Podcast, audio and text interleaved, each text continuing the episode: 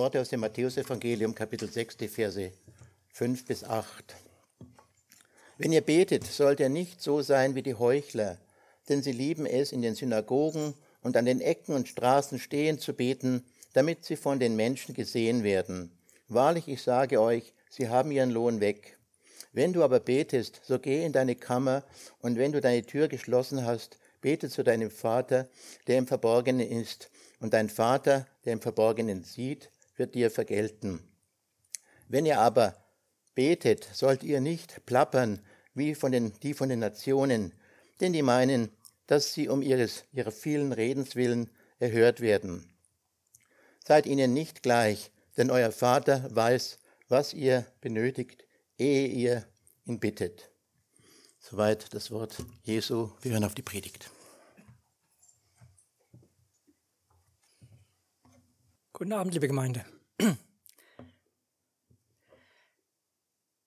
Die halbe Predigt ist eigentlich schon durch. Jesus, zu dir kann ich so kommen, wie ich bin. Das Lied hat schon die halbe Botschaft der Predigt drin. Trotzdem möchte ich noch, euch noch einiges weiteres aus diesem Text erläutern. Das sind Verse, die mir selbst persönlich einmal sehr, sehr wichtig wurden und auch mein Leben äh, ein Stück weit geprägt haben.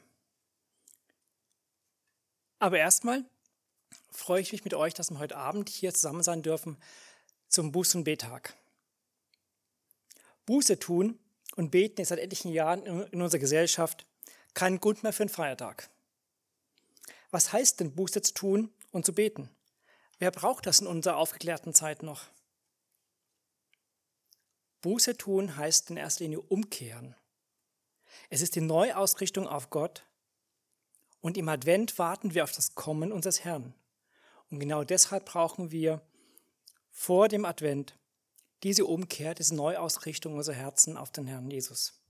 Eigentlich müsste man es jeden Tag machen, aber so im es ist eine, durch die Tradition her, in, durch das Kirchenjahr hindurch, eine gute Form der Rückbesinnung, der Erinnerung daran, Jesus kommt, macht euch bereit. Beten heißt im Gespräch mit Gott zu sein. Beten ist ein Teil der inneren Hinwendung zu Gott. Deswegen gehören auch Buße und Gebet so zusammen. Im Psalm 62 heißt es, Hoffert auf ihn alle Zeit, liebe Leute. Schüttet euer Herz vor ihm aus. Gott ist unsere Zuversicht. Ich möchte mit uns beten.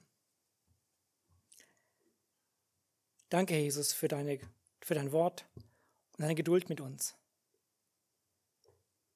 Danke, Herr, dass du uns ein Wort gegeben hast, dass du uns lehrst, wie wir beten sollen, wo wir beten sollen. Lehre uns, Herr. Zeig uns, was uns auch in der Gemeinschaft mit dir stört. Hilf unsere Sünden zu erkennen und vergib uns, wo wir schuldig geworden sind. Herr Jesus, lass uns deinen Willen erkennen in unserem Leben mehr und mehr. Lass uns in diese innere Gemeinschaft mit dir kommen, wo nur du da bist in unserem Leben. Und hilf uns, Herr, deinen Willen zu tun und umzusetzen. Herr, öffne du uns nun die Herzen, die Ohren, um dein Wort zu verstehen. Amen.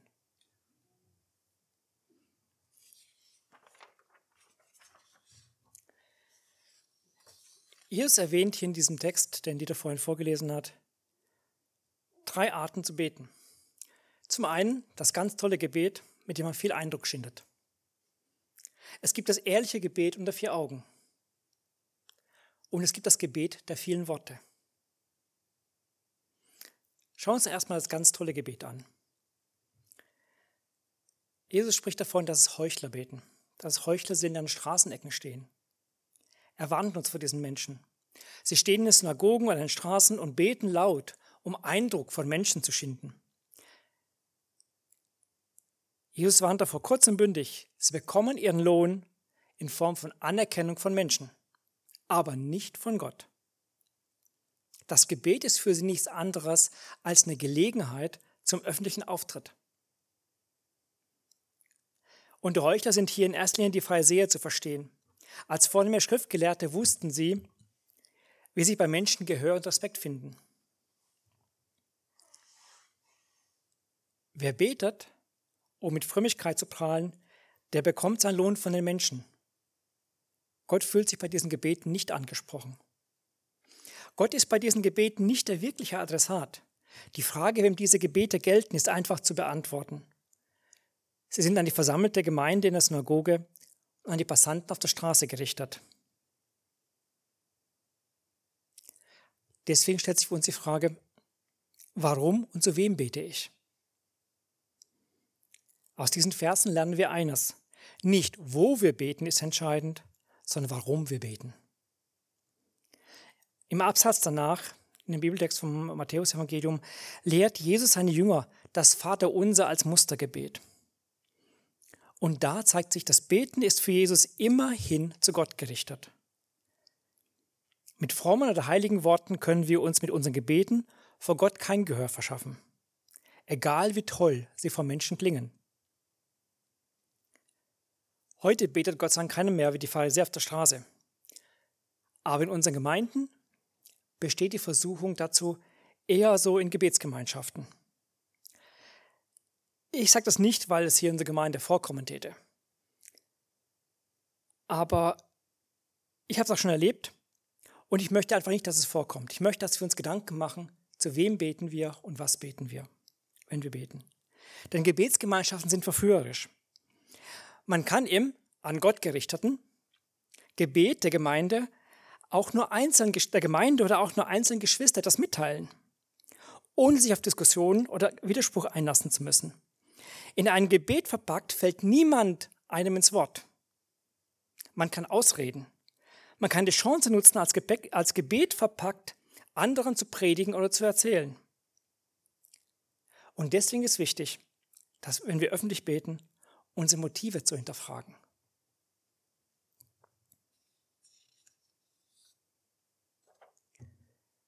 Jesu Antwort auf die Gebete dieser Superfrommen klingt erstmal provozierend.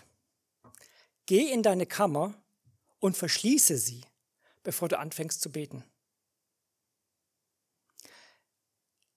Jesus zeigt einfach, wie wichtig es ist, das Gespräch eines Einzelnen, von jedem von euch, mit seinem Gott. Es ist der private Charakter des Gebets. Es ist die Stelle, wo das Gebet die Gemeinschaft mit Gott unser Leben verändern kann. Es findet in der Stille statt, also als Gespräch unter vier Augen. Wenn ich zu Gott bete, dann soll keiner dabei sein und keine meine Zweisamkeit mit ihm stören. Wir lesen an, an mehreren Stellen im Neuen Testament über Jesus, zum Beispiel auch Lukas 6,12, da heißt es, es begab sich aber zu der Zeit, dass Jesus auf einen Berg ging, um zu beten. Und er blieb über Nacht im Gebet zu Gott. Also Jesus selbst hat das getan. Nicht für fünf Minuten, nicht für zehn Minuten. An der einen Stelle war es eine ganze Nacht gewesen mit Gott. Er zieht sich immer wieder zurück. Er braucht diese Gemeinschaft, diese Stille, diese Zweisamkeit mit Gott um dort Kraft zu tanken und dort die Aufträge zu bekommen, zu denen Gott sie berufen hat, ihn berufen hat.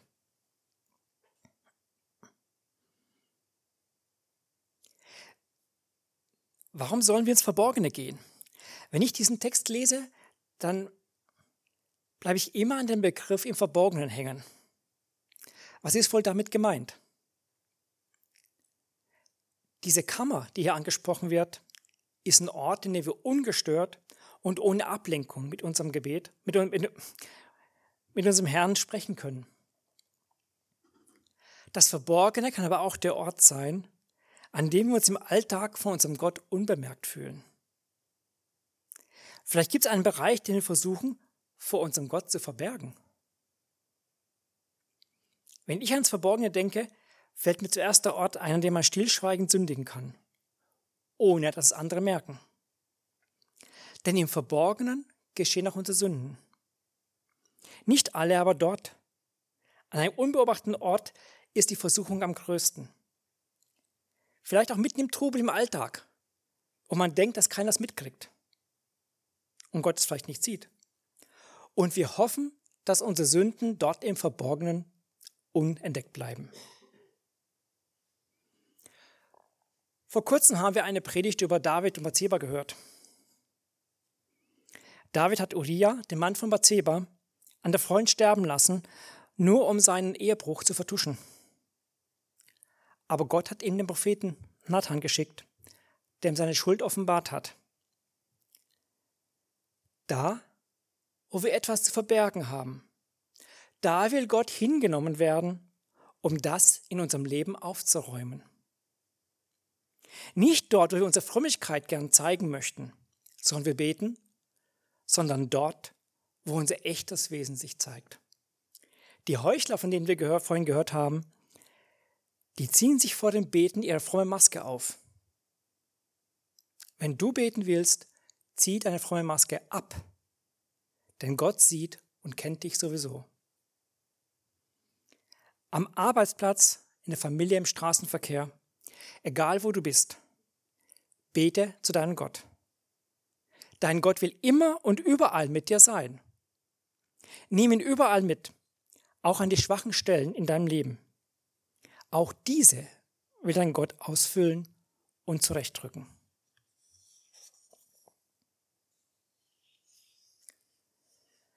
Und hier sind wir an dem Punkt, wo Umkehr und Buße in unsere Gebetszeit kommen. Ich denke, dass Umkehr und Sündenbekenntnis eine Voraussetzung für erhörtes Gebet sind. Unser Gott, der Verborgenen sieht, weiß ja, was wir da anstellen. Deswegen will er, dass wir unsere Sünden auspacken und gestehen. Wir können nicht die Erhörung unserer Gebete erwarten, solange das, was uns von Gott trennt, nicht ausgeräumt ist. Ob das unsere Sünde ist oder unser Verhältnis mit Gemeindegeschwistern oder unser Handeln am Arbeitsplatz. Was nicht sauber ist, muss auf den Tisch. Erst wenn unsere Beziehung mit unserem Gott im wieder rein ist, erst dann ist das Vertrauen zwischen unserem Gott und uns wiederhergestellt. Denn beim Beten kommt es auf die vertrauliche Gemeinschaft mit Gott an. In der Bergpredigt sagt Jesus die Worte, wenn du nun deine Gabe zum Altar bringst und dich dort erinnerst, dass dein Bruder etwas gegen dich hat, so lass deine Gabe dort vor dem Altar und geh zuvor hin, versöhne dich mit deinem Bruder und dann komm und bring deine Gabe da. Hast du einen Streit mit Bruder, Schwester, Eltern oder Freunden? Bist du sauer, beleidigt, wütend oder zornig über etwas? Dann kläre das zuerst, bevor du zu deinem Gott gehst. Was an dir liegt, räume aus. Sind wir mal mit Gott in dieser vertraulichen Gemeinschaft angekommen, steht unser Gott im Mittelpunkt unseres Gebets. Dort wird er hören und antworten. Dort im Stillen, in der Kammer, im Verborgenen, bauen wir unsere vertrauliche Beziehung mit unserem himmlischen Vater auf. Dort ist der Ort, an dem ich ihm alles offen sagen kann und mit ihm über alles reden kann.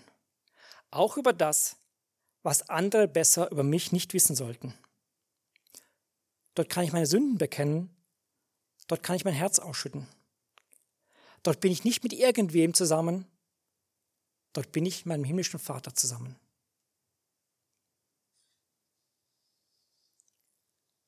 Deswegen sagt Jesus auch in Vers 6, bete zu deinem Vater, der im Verborgenen ist. Und dein Vater, der im Verborgenen sieht, wird es dir vergelten. Ich habe mir diesen Bibeltext in verschiedenen Übersetzungen angeschaut und äh, habe auch meine Ungarische zur Hand genommen. Und da ist ein bisschen abweichend äh, ein wunderschönes Wortspiel drin. Und dein Vater, der dich heimlich sieht, wird es dir sichtbar vergelten.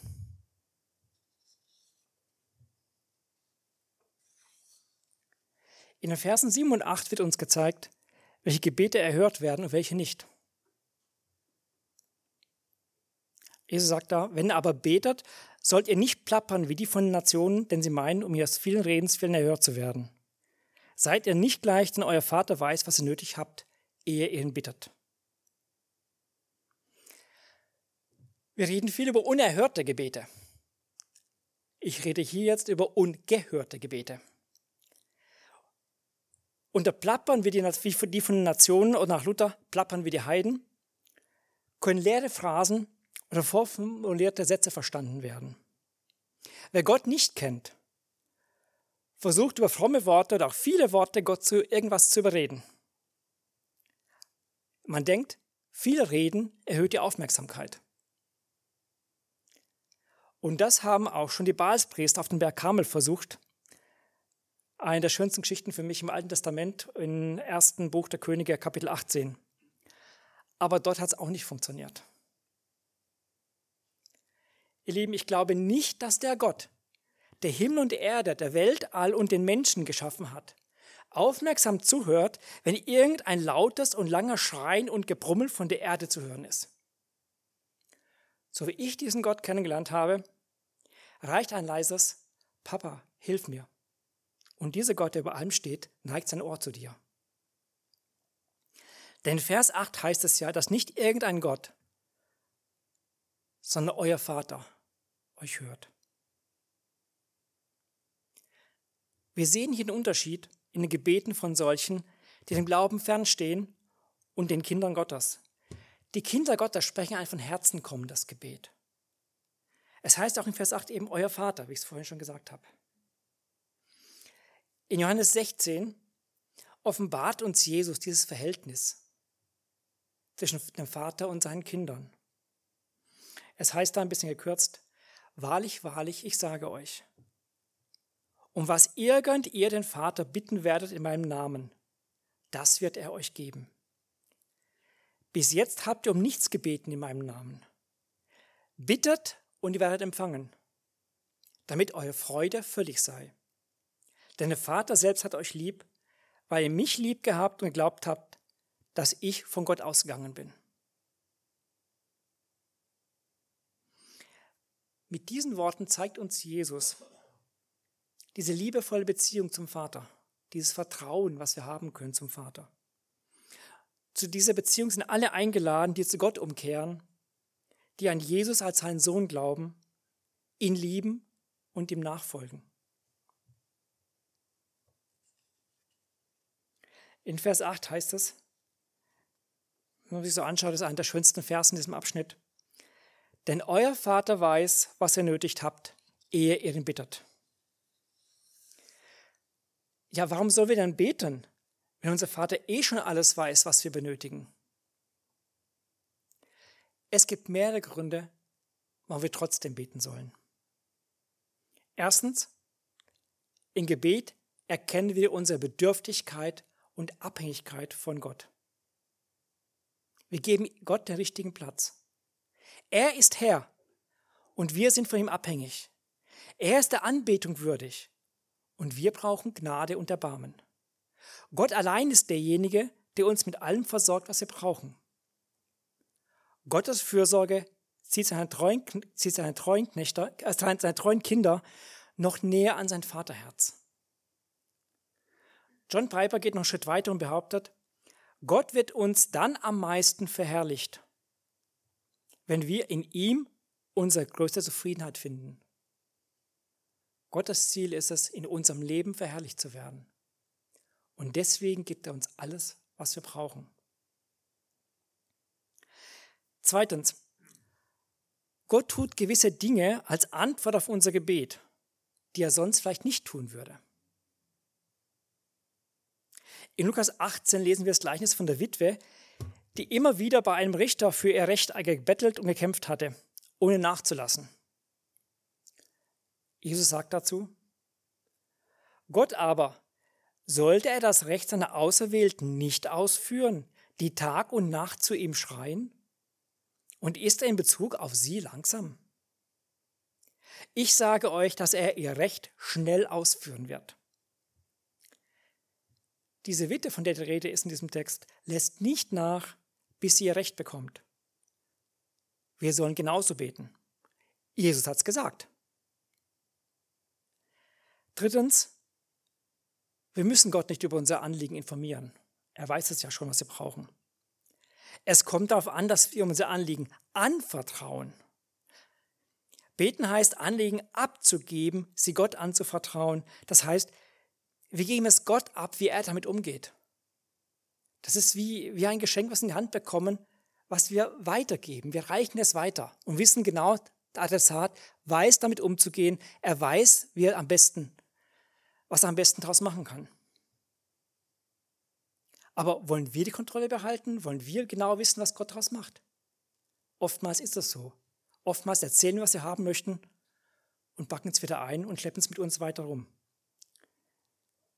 Aber es kommt darauf an, wenn wir was beten, wenn wir was bitten im Gebet, dann übergeben wir es Gott und er weiß, wie es richtig gemacht wird. Wir müssen darauf vertrauen, dass er es richtig macht. Viertens, glauben wir das auch, was wir beten? Mit unseren Gebeten fordern wir nämlich unseren Glauben heraus. Wie beten wir für einen Menschen, den die Ärzte aufgegeben haben und die zu erwartete Lebenszeit knapp und überschaubar wird? Haben wir den Glauben, dass unser Gott trotzdem noch heilen kann? Oder beten wir, obwohl wir selbst nicht mehr glauben können? Ich denke, Gott will unseren Gebeten auch den Glauben herausfordern. Im Gleichnis über die betende Witwe endet Jesus mit den Worten, Doch wird wohl der Sohn des Menschen, wenn er kommt, den Glauben finden auf der Erde? Jesus muss dort die traurige Frage nach dem Glauben stellen. Glauben wir auch, wenn wir beten? Sind wir auch dankbar für die vielen erhörten Gebete? Und fünftens und letztens heißt es auch, heißt beten auch, Gottes Anliegen aufzunehmen. Wenn unsere Gemeinschaft mit unserem himmlischen Vater immer vertrauter wird, dann beginnen wir die Welt mit Gottes Augen zu sehen. Wir beginnen Anliegen aufzunehmen, die sich mit denen unseres Vaters decken. Da, wo unser Wille sich mit dem unseres Vaters deckt, entsteht ein besonderes Vertrauen, ein besonders inniges Verhältnis zu unserem himmlischen Vater.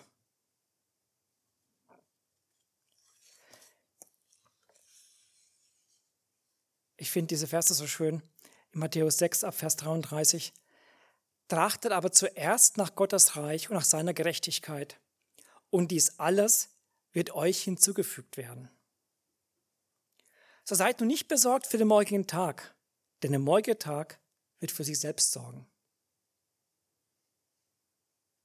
Ich finde es so schade, bei manchen Leuten habe ich den Eindruck, dass die Gebetswelt sich auf die täglichen Bewegchen beschränkt.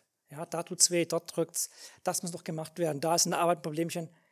Aber wir begreifen nicht den Blick, zu dem wir nicht die Aufgabe, zu der wir berufen sind. Wir müssen einfach schauen, wo baut denn Gott sein Reich hier? Wozu hat er uns berufen? Wofür, wofür, wir, wofür will er uns verwenden? Die Sorgen des Alltags, die können wir Gott überlassen. Es heißt ja auch in dem Vers, zuerst nach Gottes Reich und alles andere wird euch hinzugefügt werden. Er weiß, Gott weiß es doch, dass wir Essen, Trinken brauchen. Wir sollen uns um sein Reich kümmern. Dazu braucht er unsere Hände und Füße und unsere Gebete. Ja, zum Schluss grundsätzliches Beten, ein Anklopfen und Suchen. Und aber immer ein Hochblicken auf den gebenden Vater.